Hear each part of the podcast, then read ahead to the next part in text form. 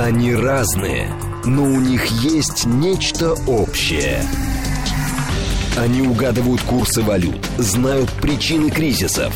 Их мишень – события. Эксперты отвечают на ваши вопросы в программе «Револьвер». Программа предназначена для лиц старше 16 лет.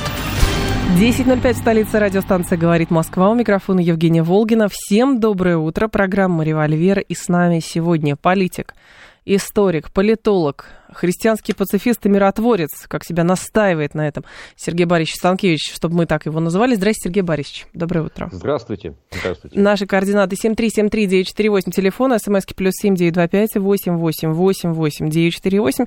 Телеграмм для ваших сообщений «Говорит МСК-бот». Смотреть можно в YouTube-канале «Говорит Москва». Стрим там начался. Давайте с беспилотников начнем, потому что а, то, что вчера произошло, вызывает, конечно, очень много вопросов, но пока а, мы видим только вопросы, а четких ответов мы не видим. Вернее, мы видим интерпретации того, что произошло, но здесь проблема такая, что есть, а, как бы есть проблема трактовки, потому что есть изначальный посыл какой-то.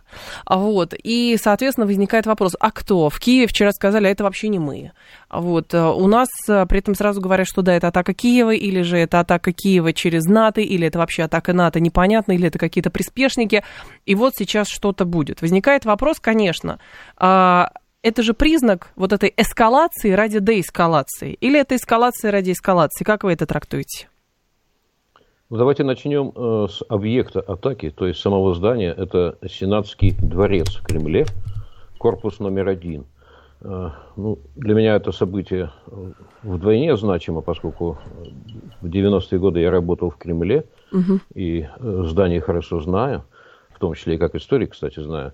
Да, Сенатский дворец, 18 век, по заказу, по заказу Екатерины II императрицы. Матвей Казаков, гений нашей архитектуры – Э, там, кстати, э, флаг-то появился достаточно поздно, а вот э, со времен Екатерины, практически до большевиков, там на куполе стоял такой столб высокий, на котором угу. была корона и большая табличка с надписью «Закон». А? Это же было красиво. Э, вот э, хорошо бы все-таки такой столб когда-нибудь нам э, поставить, но хотя бы, конечно, уже не на куполе, но хотя бы там, допустим, возле здания Верховного суда, чтобы присутствовал так вот это так. закон, напоминание, что закон выше власти. Ну, это о будущем. А вот что дальше происходило с этим зданием, флаг появился, когда туда переехало советское правительство вместе с Лениным. Ленин там занимал огромную квартиру, 560 метров на третьем этаже. Там же э, был совнарком э, Совет народных комиссаров, да, и ЦИК. Угу. Вот. Э, потом там жил Сталин, он жил на первом этаже. Выше этажом над его квартирой был его рабочий кабинет. Дальше э, немножко все сложнее развивалось. Уже там кабинеты были, но практически никто так вот э, не жил постоянно. А, там заседало политбюро, там проходили пленумы э, ЦК КПСС, там были кабинеты всех генеральных секретарей, включая последнего генерального секретаря э, Горбачева Михаила. Угу. Вот, кстати, тогда была представительская квартира там восстановлена, но могли там жить личные гости главы государства, а глава государства уже не жил. Э, так что разговоры о том, что как бы пытались э, э, организовать покушение лично на президента, это все-таки большое преувеличение, большая фантазия. Там, конечно, возле каждого рабочего кабинета крупного руководителя там были соответствующие помещения для отдыха, где в принципе можно и ночевать, но, насколько я знаю, это не было в практике. Вот Ельцин там несколько раз ночевал в 93 году, но это не было постоянной какой-либо практикой.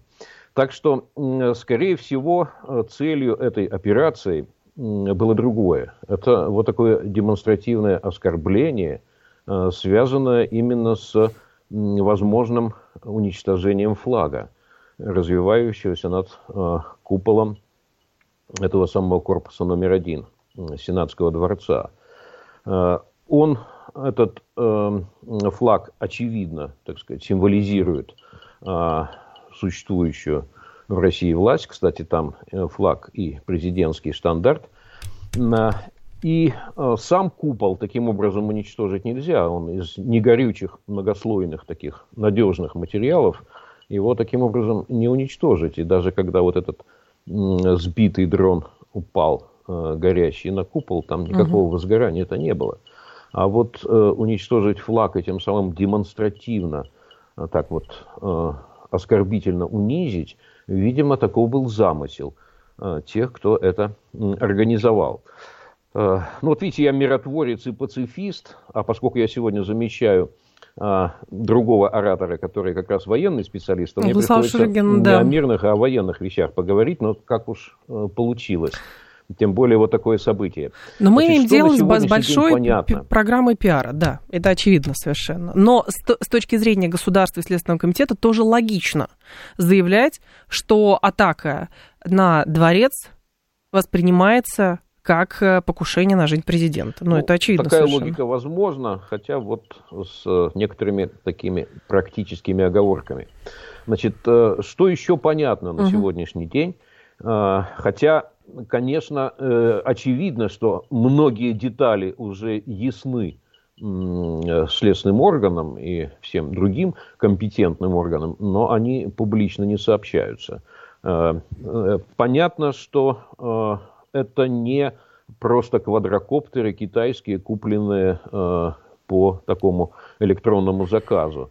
Да, это достаточно серьезные такие дроны с э, размахом крыльям в 2-2,5 метра, с достаточно серьезным грузом э, взрывчатки. И э, понятно, что они запускались не э, из-за рубежа, а э, с территорий. Э, причем с территории московского региона.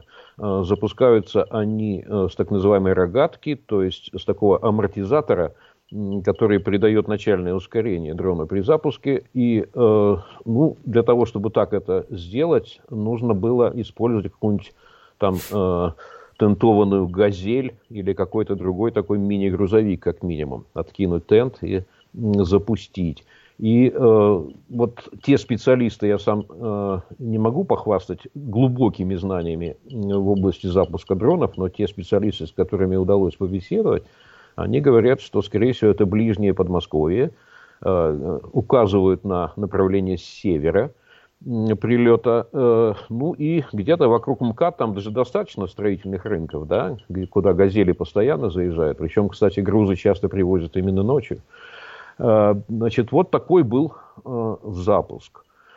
Что касается расчетной реакции – вот, э, понимаете, э, в конфликтологии, в прикладной конфликтологии есть такое понятие, как рефлекторное управление, и есть расчетная реакция. Вот когда ты такое демонстративно оскорбительное действие совершаешь, ты просчитываешь реакцию, и эта реакция должна работать на твой дальний замысел. Да? Вот э, я предполагаю, что расчетной реакцией была, рассчитывали на реакцию такого безрассудного гнева. Вот это провоцировалось. То есть, получив такой вот э, как бы публичный удар по государственному символу, предполагалось, что будет ответный немедленный удар, э, очевидным образом, да, по э, Киеву, и причем такой, в котором нет уже каких-то ограничений и границ, то есть стирание всех и всяческих красных линий предполагалось. Да? Э, это что бы означало, допустим, если бы такая э, реакция произошла без рассудного гнева и ответного удара, к счастью, она не произошла и, надеюсь, не произойдет, да, то тогда это означает окончательный разрыв со всеми э, глубокими историческими корнями, которые все еще связывают два народа. Это окончательная десакрализация всего, что связано с Киевом. И это э, такая точка невозврата. Сергей Борисович, а почему нельзя десакрализацией считать как раз сам факт э, попытки атаки на государственный символ? То есть, по вашей логике, получается только ответный удар со стороны России, не знаю, уничтожение банковой, убийство Зеленского, ну, я не знаю, там, все что угодно. Это трактуется как некая десакрализация. Но ведь с той стороны уже нет никаких границ, все стерто, и, соответственно, делается все, что делается. Я почему говорю? Потому что, во-первых, странно вчера было заявление Киева, который не стал себе приписывать э, это событие. Вопрос, кстати, почему?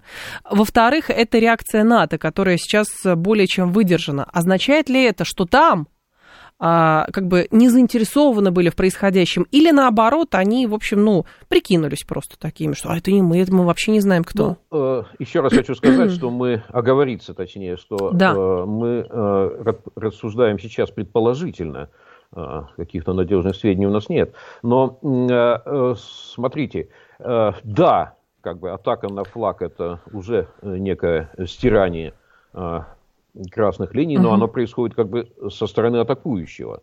А со стороны того, кто ответил, вот и раз он не ответил безрас... в порыве безрассудного гнева, неким уничтожающим ударом, от которых погибнут, может быть, многие мирные люди и погибнут э, многие э, э, святые символы и э, дорогие э, там здания, вот э, раз он так не ответил – ну, значит, все-таки э, э, все-таки не поддаемся мы на вот эту очевидно такую провоцирующую операцию. А если бы э, ответный такой удар произошел, а, кстати, к нему призывают очень многие, на мой взгляд, э, достаточно безрассудные головы сейчас и люди. Э, так вот, э, если бы это произошло, то тогда можно было бы утверждать, э, что русские сами себя спровоцировали, сами как бы создали предлог, и сами перешли все границы, и сами все уничтожили, и тогда чего? Тогда чего стесняться? Тогда нет никаких границ, ни для поставок э, каких-либо разрушительных видов вооружений, ни для там, э, каких-то организационных решений, Э, связанных там с расширением блока НАТО. Вообще ни для чего нет больше границ. Сергей Борисович, ну Потому вообще... что смотрите, угу. что они сначала себя сами демонстративно спровоцировали, а потом смотрите, что они сотворили. Сергей Борисович, вот я понимаю. Да, но здесь э, есть большая проблема. Мы а, на протяжении уже года с лишним действуем или пытаемся спрогнозировать э, какие-то действия, а, в том числе и свои, с оглядкой на то, а что там скажут. Мы должны сделать так, чтобы они увидели это. Мы должны сказать так, чтобы они поняли это. Мы должны и так далее. Мы постоянно делаем что-то с оглядкой. Вот возникает вопрос, а в геополитике действительно так? Действия совершаются только с оглядкой на реакцию э, контрагента, противника, как угодно. Мне кажется, что это ну, довольно ошибочная стратегия постоянно думать, а что они там скажут. Потому что если нас назначили главными бармалеями планеты Земля, никоим образом никакое хладнокровие, а, никакое там, я не знаю, а, наоборот, не хладнокровие, а какое-то безумство не будет по-разному трактоваться. Любое действие со стороны России будет трактоваться либо как демонстративная слабость, либо как демонстративное безумие. Значит, ответ э, неправильно кажется. Потому что да, и в геополитике, и э, в науке о э, в конфликтологии, в большой конфликтологии, прикладной конфликтологии, э, крайне важно просчитывать не только что скажут, но и что еще важнее, что будут делать дальше, каков замысел, который за этим стоит. И нельзя встраиваться в чужой сценарий. Вот есть некий сценарий, да, ты должен его понять, ты должен его да. прочитать, да, предвидеть. И ни в коем случае не встраиваться в чужой сценарий на ту роль, которую тебе эти сценаристы отвели. Вот э, без, реакция безрассудного гнева явно была в сценарии. И не надо, значит, э, встраиваться в этот сценарий. Да, это как бы э, непросто, но, угу. но это, это святая обязанность для высшего государственного руководства. А теперь э, еще э, пару слов по поводу вот э, того, как дальше будут развиваться события. Это не исключено. Вот если представить себе, тут два варианта. Зеленский сам знал или Зеленский, может быть, сам не знал. Ну, давайте мы угу. предположим. А ну вдруг он сам не знал? А вдруг вот сейчас, в последнее время, э, у Зеленского и его команды начался такой, ну, попытка такого миротворческого романа э, с Китаем. Э, об этом еще не все знают, но вот через недельку-другую в Киев прибывает большая миротворческая китайско-бразильская делегация. Там Ли Хуэй, спецпредставитель э, Си Цзиньпина во главе делегации, там китайские эксперты, там бразильцы, примкнувшие к ним, и они все едут в Киев, и э, существует э, опасение у крайне милитаристских кругов, они могут действовать и внутри Украины, и вне ее, э, что произойдет некий перехват миротворческой, посреднической инициативы, она уплывет э, в сторону Китая, а пока до сих пор единственным возможным посредником рассматривалась Америка, а тут как бы э, будет, не будет результат, это еще посмотрим, но инициатива-то уплывет, посредническая, влияние это возрастет, с этой стороны. Вот э, делегации-то уже начинают ездить. Более того, эта миссия может э, некое постоянное присутствие открыть там в Киеве. Да? И вот по всему этому ведь э, хочется, может быть, кому-то нанести удар упреждающий. Угу. Может быть. Э, вот э, я бы не стал сбрасывать эту возможность. Это, конечно, э, некие пока догадки. Эм, может, он и знал, я сейчас имею в виду президента Зеленского, но не исключено, что это какая-то контр-игра, которая останавливает его дальнейшее движение вот в этом обозначившемся таком призрачно-миротворческом направлении. Дескать, воюй, и не балуй. А если так рассуждать, тогда они атомную бомбу могут на нашей территории взорвать, а мы будем сидеть, сопли вытирать и говорить, что отвечать бан... Э, а, не будем. Бомбы. Но нет, это в порядке бреда просто, потому что не поддаемся на провокации, говорит Сергей. Здесь вопрос именно, да, а, того, как э, выстраиваются. Хорошо, вы как спец по э, международным отношениям, а, как такие события могут влиять на, хорошо, попытки третьих стран выступить в качестве каких-то миротворцев. Если мы видим абсолютно параллельные процессы. Есть один процесс, который происходит на поле боя. Есть международный процесс, когда одна страна предлагает другую там, сесть за стол переговоров и так далее. А есть третья страна. Это те самые, например, какие-то некие провокаторы, злобные гении, которые говорят, а вообще не доставайся ты никому, у нас своя игра, и, соответственно, мы не по этому сценарию, не по тому сценарию. Нет, то есть это не злобные гении, а просто бенефициары войны, которые хотят продолжения этого банкета смерти. Они от него выигрывают по разным причинам, хотят его продлить. Да, есть вот такая третья угу. сила. Я практически не сомневаюсь в ее существовании. Она ли себя показала, свои рога, вот в, этой, в этом эпизоде? Трудно пока судить. Да. Но э, исключать этого я бы не стал. Ну и э, еще одно обстоятельство. Вот те, кто пылает неким гневом в связи с этим э, действительно оскорбительным, э, дерзким э, эпизодом, провокационным эпизодом, но я предлагаю купите дроны или постройте там самостоятельно и пошлите их в ответ.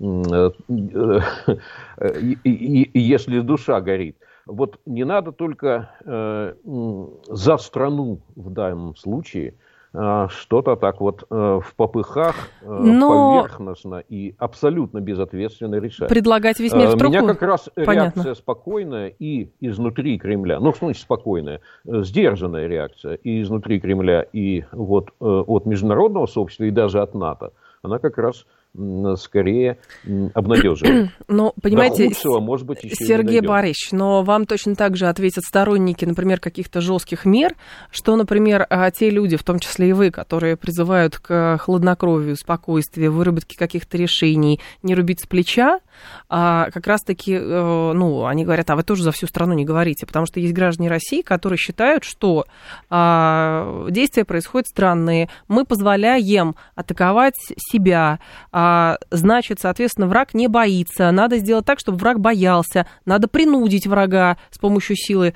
к а, какому-то регулированию, потому что это может длиться бесконечно. Как вам вот такая точка зрения? Э, никак. Э, она абсолютно мне не близка. Э, более того, это действительно, вот когда такого рода взгляды существуют, что на всякий удар должен быть только удар еще сильнее, да, пока такие взгляды существуют, война действительно может, во-первых, возникать постоянно, а во-вторых, длиться бесконечно. Э, вот с последним угу. утверждением я согласен. Тогда война может длиться бесконечно. Потому что всегда найдется некий, так сказать, самоотверженный и, скажем так, не очень глубоко мыслящий человек, который захочет ее вот таким образом продолжить.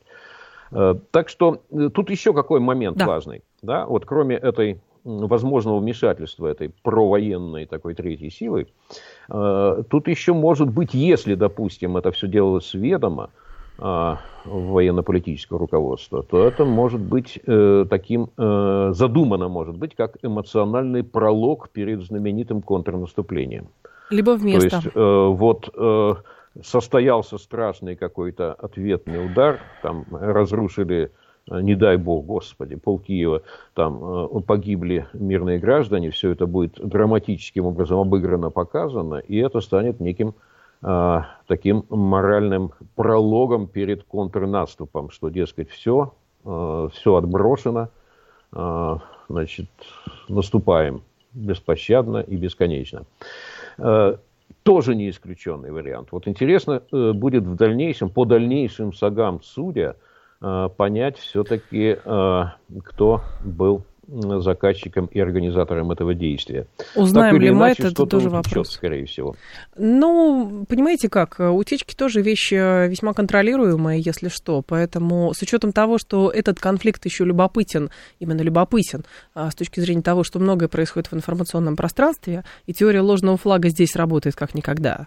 И поэтому, понимаете, если какая-то информация утекает, значит, возможно, это тоже кому-то надо, а не просто потому, что, значит, понимаете, э, есть какой-то самоотверженный источник, который сказал, а вот было на самом деле так и так далее. Э, никто не предлагает пол Киева разносить, а вот здание Верховной Рады СБУ почему бы нет, говорит Сергей, а самое главное, что это даст. Вот, понимаете, если полтора года этого не происходит, то что это даст, например, сейчас? А, э, это хорошего точно ничего не даст, а вот плохого даст очень много. Насколько много, э, тут могут быть фантазии, но то, что ничего хорошего, а только очень плохое, это никакого сомнения. А, вы говорили про бразильцев и китайцев, которые а, будут встречаться разрабатывать некий план для а, Украины, ну или предлагать, по крайней мере. Но это очередной какой-то 155-й уже план, по-моему, за все полтора года. Возникает вопрос, а что они принципиально нового могут предложить, и с чего вдруг Украина может их что, послушать, здесь с Россией за стол переговоров? Не знаю. Ну, вовсе он и не очередной, и не 155-й. Э, на сегодняшний день известен э, план э, президента Зеленского из 10 пунктов, да, угу. из которых 5 могут обсуждаться, а 5 неприемлемы для второй стороны. И известен из 12 пунктов план Си Цзиньпина. Да? Но это даже не план, это скорее да, манифест, меморандум такой мирный. Вот, собственно, и все. Да. А каких-то других планов, в том числе, например, плана Москвы, нет. А, э, есть э, несколько, так сказать, э, политических целей, которые провозглашались, но какого-то плана нет. Плана Вашингтона тоже нет. Так что я бы не стал говорить... Подождите, у нас есть план Москвы по отношению а к вот, НАТО. То, что... У нас есть план Москвы по отношению к НАТО, который мы предложили в декабре прошлого года. А, отвод границ от, на 97 год, натовских я имею в виду, и так далее. Этот же план в действии еще или нет? Э, это были предложения, адресованные э, еще до начала активных масштабных да. военных действий блоку НАТО, и это э, касалось именно такого э, перестройки миропорядка, да, преимущественно в Европе. Э, ну, это как бы тема или ушла, или упала Вы в просто говорите, ящик. Сергей Борисович, честно говоря, это как... сейчас не вопрос первоочередной. Сергей Борисович, это было первоочередным вопросом, и меня, честно говоря, смущает во всех ваших утверждениях, при всем уважении, что вы говорите, есть план вот у этих, есть план вот у этих, есть меморандум вот этих, а у России ничего нет. У России нет э, внятного мирного плана, да. Э, есть, э, правда, вот есть некий Э, такое, э, черновик есть некоторый, который э, в разных ситуациях провозглашался главой нашего МИДа Сергеем Лавровым. Так. Но это все-таки пока еще не развернутый мирный план. Я надеюсь, что он появится. Видимо, он пока формируется. Но э, очевиден первый шаг, мы об этом говорили, угу. это прекращение огня соответственно, соглашение о прекращении огня с запретом на перемещение войск и военных грузов. И дальше переход э, в дипломатическую стадию. Э, к сожалению, это, лучше бы, чтобы это произошло вчера, но, к сожалению, видимо, придется дождаться, пока произойдет вот этот широко разрекламированный контрнаступ ну, а после этого все-таки тогда сердце миротворца все-таки возрадуется. А после новостей продолжим. Сергей Станкевич с нами, программа «Револьвер». Они разные, но у них есть нечто общее. Они угадывают курсы валют, знают причины кризисов. Их мишень – события. Эксперты отвечают на ваши вопросы в программе «Револьвер». 10.36, столица, программа «Револьвер», микрофона Евгения Волгина. А, мы с вами продолжаем. Сергей Станкевич с нами. Несколько сообщений от наших слушателей. И, пожалуйста, товарищи, звоните в эфир. Телефон у нас работает, поэтому как никогда вы можете а, звонить да, в эфир. А, и, соответственно, да, вопросы для Сергея Борисовича мы готовы выслушать. Здравствуйте, Сергей Алексеевич, пожалуйста, алло. Здравствуйте. Пожалуйста. Сергей Борисович, если заявление зампред Совета Безопасности Дмитрия Медведева о физическом устранении Зеленского, а также заявление председателя э, Госдумы Вячеслава Володина о необходимости там применения оружия, которое, как он говорил, способно остановить и уничтожить киевский террористический режим, вдруг не лягут в основу решения президента Путина об ответных мерах к киевскому режиму, то о чем вам это будет говорить? Спасибо. Э, значит, давайте мы отделять. Э, в политической жизни важна риторика. Э, слово – это в политике дело, тоже дело. Да? Поэтому слова те или иные должны звучать, но их важно отделять от государственного целеполагания. Слова могут быть в том числе и ситуативной реакцией, то есть отражать немедленную ситуативную реакцию вот на чрезвычайную обстановку. Это вполне естественно, политик обязан реагировать. А публичный политик обязан эту реакцию демонстрировать. Угу. Никаких сомнений. Но государственное целеполагание должно быть долгосрочным и ответственным, внимание. То есть ты должен понимать, что э, от твоих э, государственных действий зависит жизни и судьбы миллионов, и ты должен понять, что ты этим миллионам своими действиями не нанесешь ущерб ни на втором, ни на третьем, ни на десятом шаге, вставая на ту или иную дорогу.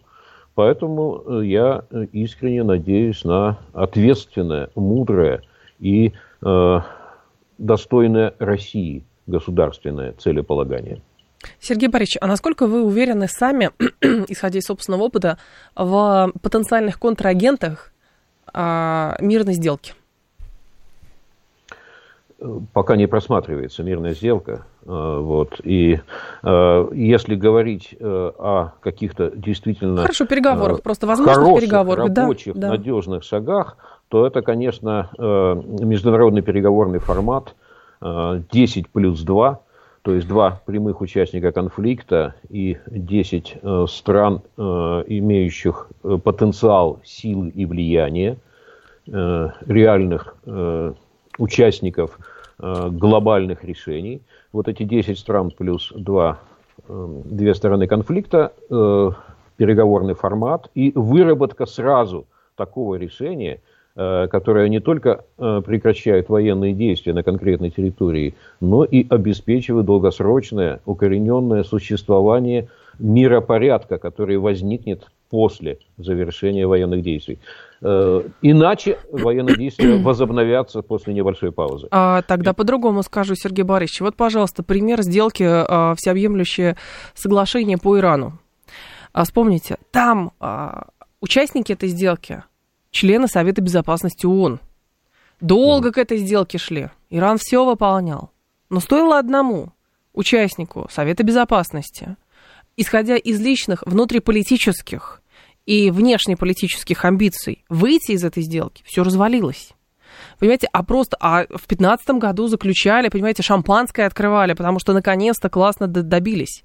Но спустя несколько лет а, кому-то понадобилось разорвать эту сделку, и все, она больше не работает. Хороший пример. Это как раз сделка 6 плюс 2, то есть там была группа международных посредников, ГМП. А, значит, э, Иран был, и э, в качестве такого важного э, основного участника, опорного, конечно, были Соединенные Штаты Америки. Э, что 10 лет, 10 лет шли переговоры. И, кстати, мне очень порадовало заключение этой сделки. Это прецедент был очень важный для международных отношений. Действительно договорились. начали в этом направлении продвигаться. Безрассудный наш Дональд Трамп в, виде, в порядке безответственного государственного целеполагания, как опасно авантюристам доверять государственную власть, взял и разорвал эту сделку от имени Соединенных Штатов. Точнее так, полностью ее разорвать не мог, там много участников, включая ООН, а он просто вывел Соединенные Штаты за пределы этой сделки. Да? Э, значит, но посмотрите, насколько она оказалась устойчивой. Э, скажем, европейские страны и ООН до сих пор не признали э, что эта сделка аннулирована и как бы формально продолжают соблюдать Они не могут бизнес условия. вести с Ираном, они не могут что, сотрудничать с Ираном, понимаете? Сейчас, секундочку. Да. Что касается, что касается самого Ирана, ведь Иран не стал обладателем ядерного оружия, да? Э, он не прервал свои отношения с э, МАГАТЭ, он же не э, выдворил наблюдателей и экспертов МАГАТЭ, они продолжают инспектировать регулярно иранские ядерные объекты, подтверждая, что оружие там не производится. Да, но с Ирана не сняты То санкции. Сделка, э, вот этот корабль этой сделки, он как бы получил пробоину, но корабль не утонул. Нет, Сергей Борисович. Насколько прочными бывают такого Нет, рода Сергей Борисович, Иран а, находится под жесткими санкциями, продолжает находиться. Европейцы потеряли очень много денег, и программа Инстекс не помогла им. И, соответственно, Иран не получает жизненно важные инвестиции. Понимаете, поэтому это корабль без двигателя. Вот сейчас он стоит с пробоиной, понимаете, на якоре, и все, и медленно соглашусь, тонет. Соглашусь, Иран, конечно, в данном случае является главным пострадавшим от действий Соединенных Штатов Америки, потому что он искренне стремился э, к выполнению условий сделки, но э, Соединенные Штаты так и не разморозили замороженные э, средства иранские да, в американских банках. Угу. И, конечно, санкции сохраняются. Но я бы не сказал, что они очень строго соблюдаются. А, вот э, Иран э, достаточно активно экспортирует э, свою нефть, всю практически свою нефть, и никаких серьезных препятствий у него для этого нет. Ну да, львиная доля идет в Китай, но не только в Китай. Вот. Многие другие торговые сделки заключаются с Ираном и реализуются, и никто так уж строго за этим не следит. Да, инвестиции, конечно. Вот инвестиции э, ушли все э, западные фирмы практически оттуда, сами же потеряли кучу собственных вложений. Вот, приостановили все очень выгодные проекты, понесли убытки на э, десятки, может быть, даже и больше миллиардов долларов. Но это ущерб обеим сторонам. Плохо, но тем не менее, я не считаю, что сделка была напрасной вот это иранская ядерная. И э, я считаю, что при определенных условиях к ней все еще можно вернуться. То есть э, такого рода конструкции все-таки обладают значительным запасом прочности. Да, защиты от авантюриста, встроенной защиты в них нет, особенно если этим авантюристом является веду, э, ведущая ядерная держава, супердержава мира. Но, тем не менее, это не значит, что в этом направлении нельзя Сергей работать. Борисович, это но, к сожалению, путь. я понимаю, но, к сожалению, история история со сделкой показывает, что никакие международные институты не могут быть выше а, инициативы какого-то авантюриста и действий какого-то авантюриста, который они, особенно... Да. Они, они содержат некую внутреннюю слабость, нет внутренней защиты от опасного авантюриста, особенно если это э, вот такого уровня держава, как Штаты. Но аль, всегда задавайтесь вопросом об альтернативе. Потому что, а вот если не работать в этом направлении, если не создавать таких конструкций, ну тогда завтра у Ирана ядерная бомба, он шарахнул ею по Израилю, э, пошел ответ и э, заполыхал мир. Сергей вот, Борисович, а, ну почему же вы считаете, что... об альтернативе. Сергей Борисович, почему вы считаете, почему вы считаете, что Иран это какое-то абсолютно безумное государство, которого, на которого управа нашлась только через Совет Безопасности ООН, управа. который управа в случае, нашлась, в случае а чего, нашлась. в случае договор чего нашлась. шарахнет по Израилю. Если кто-то решит по кому-то, простите, пожалуйста, шарахнуть, то никакие договоры, никакие межнациональные, наднациональные институции не сдержат а, этого инициатора. Еще как сдерживают. Вот и все. Сдерживают, сдерживают. Единственное, что еще сдерживает от разгула, произвола и борьбы да. всех против всех, единственное, это пока еще сохраняющийся... Баланс да, сил сдерживает, Сергей да, Борисович. Относительно, относительно несовершенные, но все-таки пока еще сохраняющиеся э, международные институты и э, институт переговоров. Баланс. И э, да. какой-то здравый смысл в головах действующих политиков. Вот это только и приводит. И наличие Кстати, военных баз. Наличие, наличие военных баз, наличие, наличие а, двустороннего военного сотрудничества. Может сдерживать, а да? а может провоцировать наоборот. А, так что вот еще раз хочу сказать, да. никто не говорит, что сила перестанет быть аргументом международной политики, что она э, вообще бесполезна. Ни в коем случае. Мы живем, к сожалению, в таком несовершенном мире, что силовые аргументы будут всегда значить при нашей жизни. Да? И нужно выстраивать баланс сил.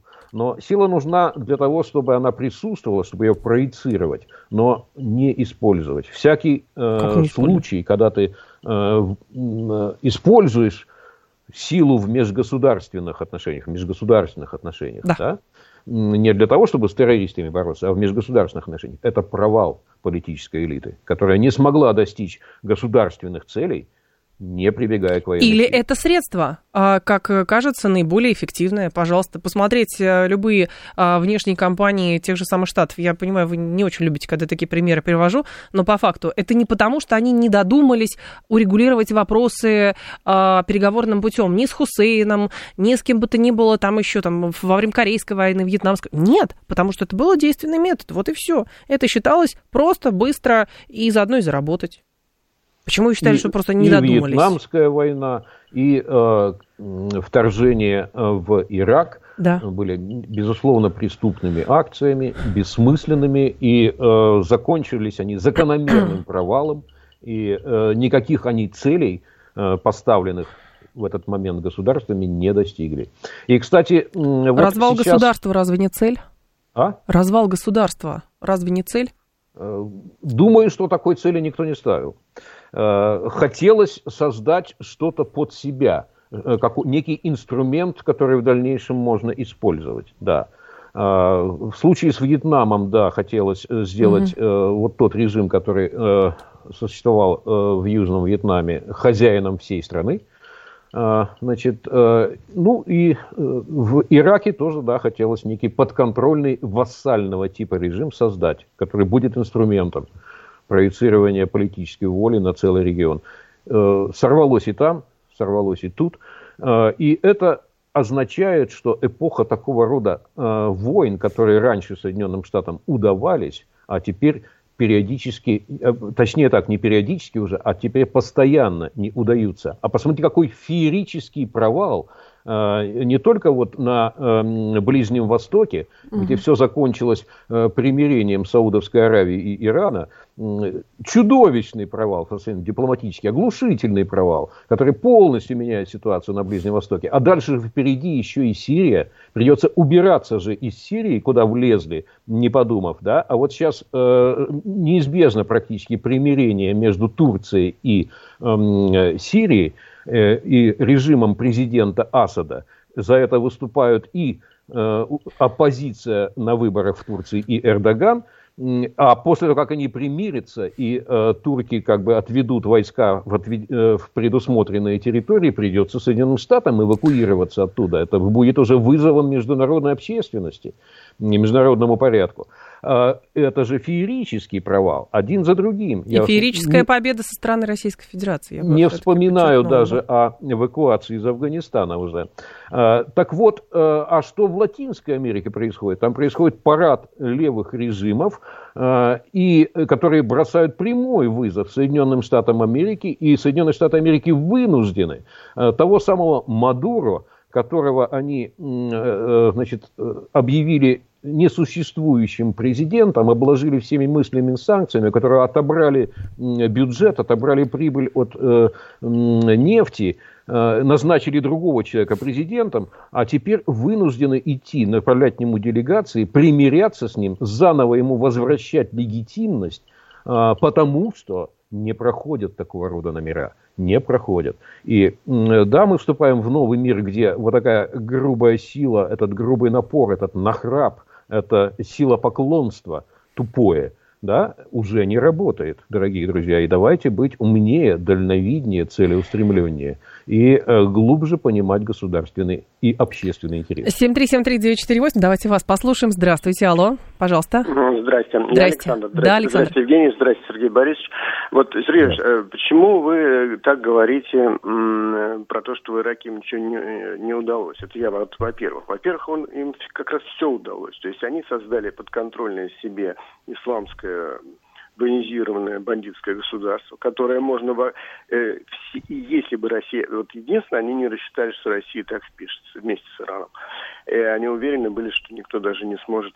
Э, а потому что тогда все население Сирии и Ирака бы стало лагерем подготовки боевиков, переброски в Афганистан, э, переброски в Среднюю Азию к России и уничтожение России. Вот им все удалось, они не ожидали, что Россия так впишется, и не, не ожидали, что так технологично сможет это сделать. А, то есть все им удалось, что они хотели поначалу. А потом второе, почему вы так говорите про Иран? Что вот а, если Иран, значит, такая будет мощная это самое, да получит это, она обязательно начнет войну. По-моему, Израиль гораздо более агрессивное государство, э, чем Иран, и вообще израильское общество. Спасибо. А, ну, хорошо, что в России еще сохранились такие американофилы. Вы смотрите, какие американофилы есть в России, да? Вот вся Америка считает, что это полный провал, все, что произошло с Ираком, это преступная война, э, которая происходила обманом, да? Э, и жалко оправдываются только некоторые прямые виноватые. Э, эм, в Великобритании осудили эту войну и загнали буквально в подполье значит, тех, кто санкционировал участие Британии в этой войне. А вот у нас есть те, что прекрасно сделали ребята, молодцы, у них все получилось. Нет, значит, то, что, чего вот они хотели добиться, почему не перевелись нет? в России американофилы я в данном случае с этим категорически не согласен. Полный провал, глупая преступная война, не достигшая никаких целей абсолютно. Значит, что касается Ирана, я, видимо, был неправильно понят. Я вовсе не считаю Иран каким-то там э, страшным таким э, и преступным режимом, который рисуют э, значит, противники Ирана. Я просто говорю о том, что Иран не пошел как раз по пути создания атомной бомбы и не стал оправдывать э, те вот э, слухи и страхи, которые с этим были связаны, что вот немедленно Иран кинется туда, немедленно создаст бомбу и ужас, что натворит. Вот не пошел туда Иран и правильно сделал. Потому что все-таки есть некая э, глубина и понимание.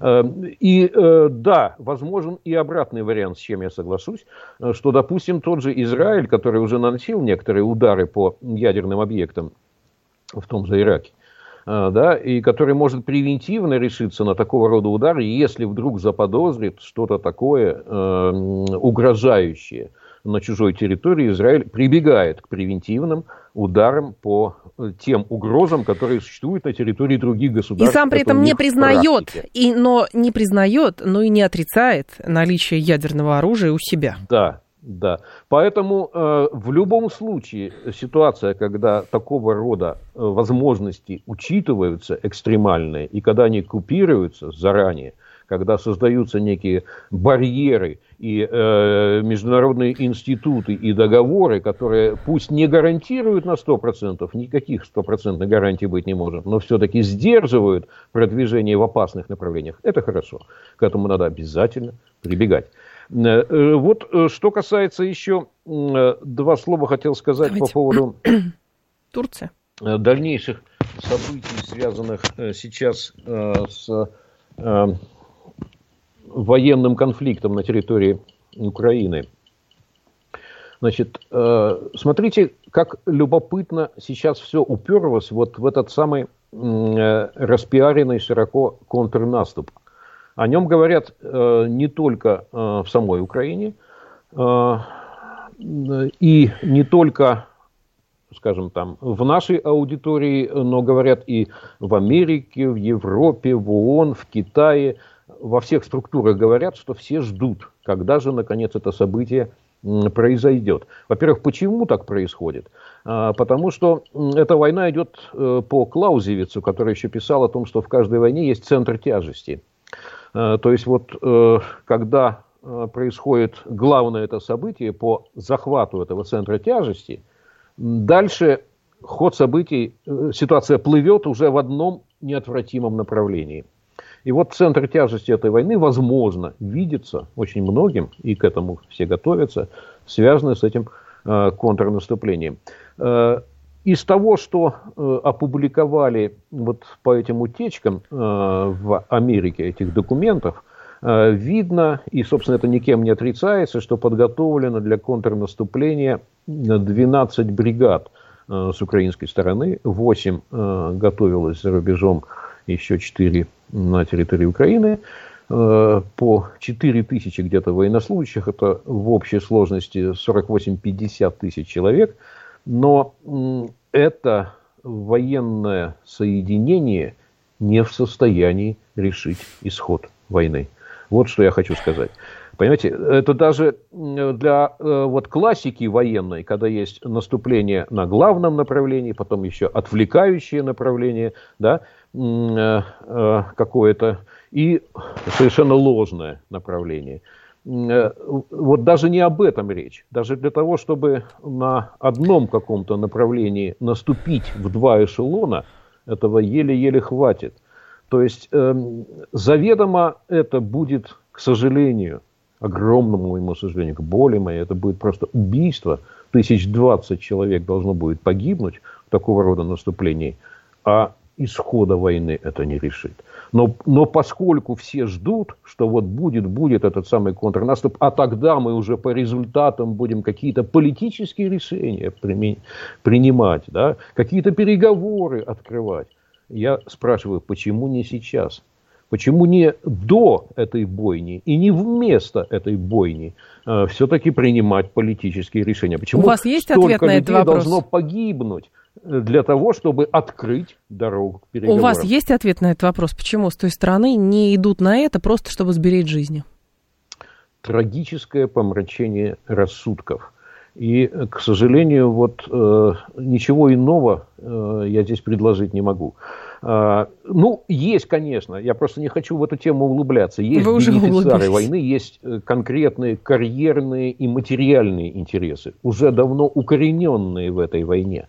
Потому что огромные деньги вливаются ежемесячно, миллиарды долларов. Э, никакого серьезного контроля за тем, как они расходуются, нет. А, более того, любые попытки что-то проверить тут же перекрываются секретностью там, и всем остальным. Э, вот есть, конечно, э, э, карьерные, материальные ставки есть, но все-таки ну, не могут они быть настолько всеобъемлющими и самодавлеющими. Я не вижу какого-то такого порыва общественного порыва в первую очередь. Допустим, даже политики ошибаются, но вот общественного порыва в сторону э, того, чтобы остановиться, общественного порыва, порыва начать, где на Украине, начать все-таки э, налаживать мирную жизнь, общественного такого порыва не. Общественного порыва где на Украине? Вы считаете, что должны какие-то люди выйти и все? Мне кажется, те, кто, может быть, и думает так, они просто лишний раз не высовываются, потому что в казематах СБУ не хотят э, свою жизнь заканчивать или, по крайней мере, проводить как минимум. Да, э, к сожалению, это так, потому что э, сами даже разговоры вот в этом направлении, они э, как минимум не приветствуются, а, как, а очень часто и все чаще репрессируются. И это плохо. Это значит, мы замыкаем себя в кровавом тупике, э, из которого выход все-таки есть. Но вот развитие этой инициативы со стороны э, некой третьей силы, этого глобального юга – который возглавляет все более и более уверенно там Китай с примыкающей к нему Бразилией, э, возможно, еще присоединятся какие-то иные страны. Вот развитие этой инициативы э, на мой взгляд, э, дает определенную надежду, и пусть она развивается. Сергей Станкевич был с нами. Сергей Борисович, спасибо, ждем вас снова. Спасибо. Далее у нас информационный выпуск, потом Макс с Мариной, я к вам в два часа вернусь.